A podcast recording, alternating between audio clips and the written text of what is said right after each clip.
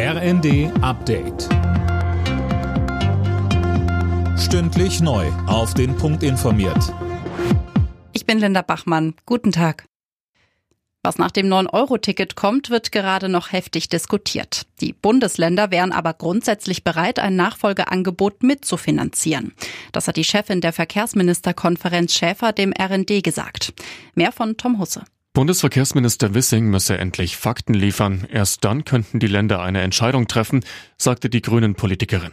Konkret gehe es darum, was das Nachfolgeticket kosten werde, ob es bundesweit gelten soll und welchen Anteil die Länder leisten müssten.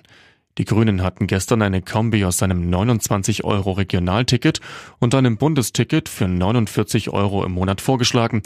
Das müsse Wissing nun prüfen, fordert Schäfer weiter.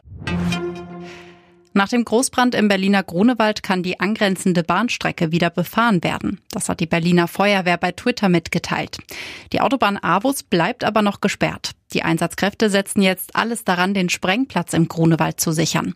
Dort war das Feuer vor zwei Tagen ausgebrochen. Feuerwehrsprecher Thomas Kirstein sagte bei NTV. Der Sprengplatz ist weiterhin unser Einsatzschwerpunkt. Dort sind jetzt insgesamt drei Hotspots definiert worden, die jetzt mit äh, Wasser gekühlt werden müssen.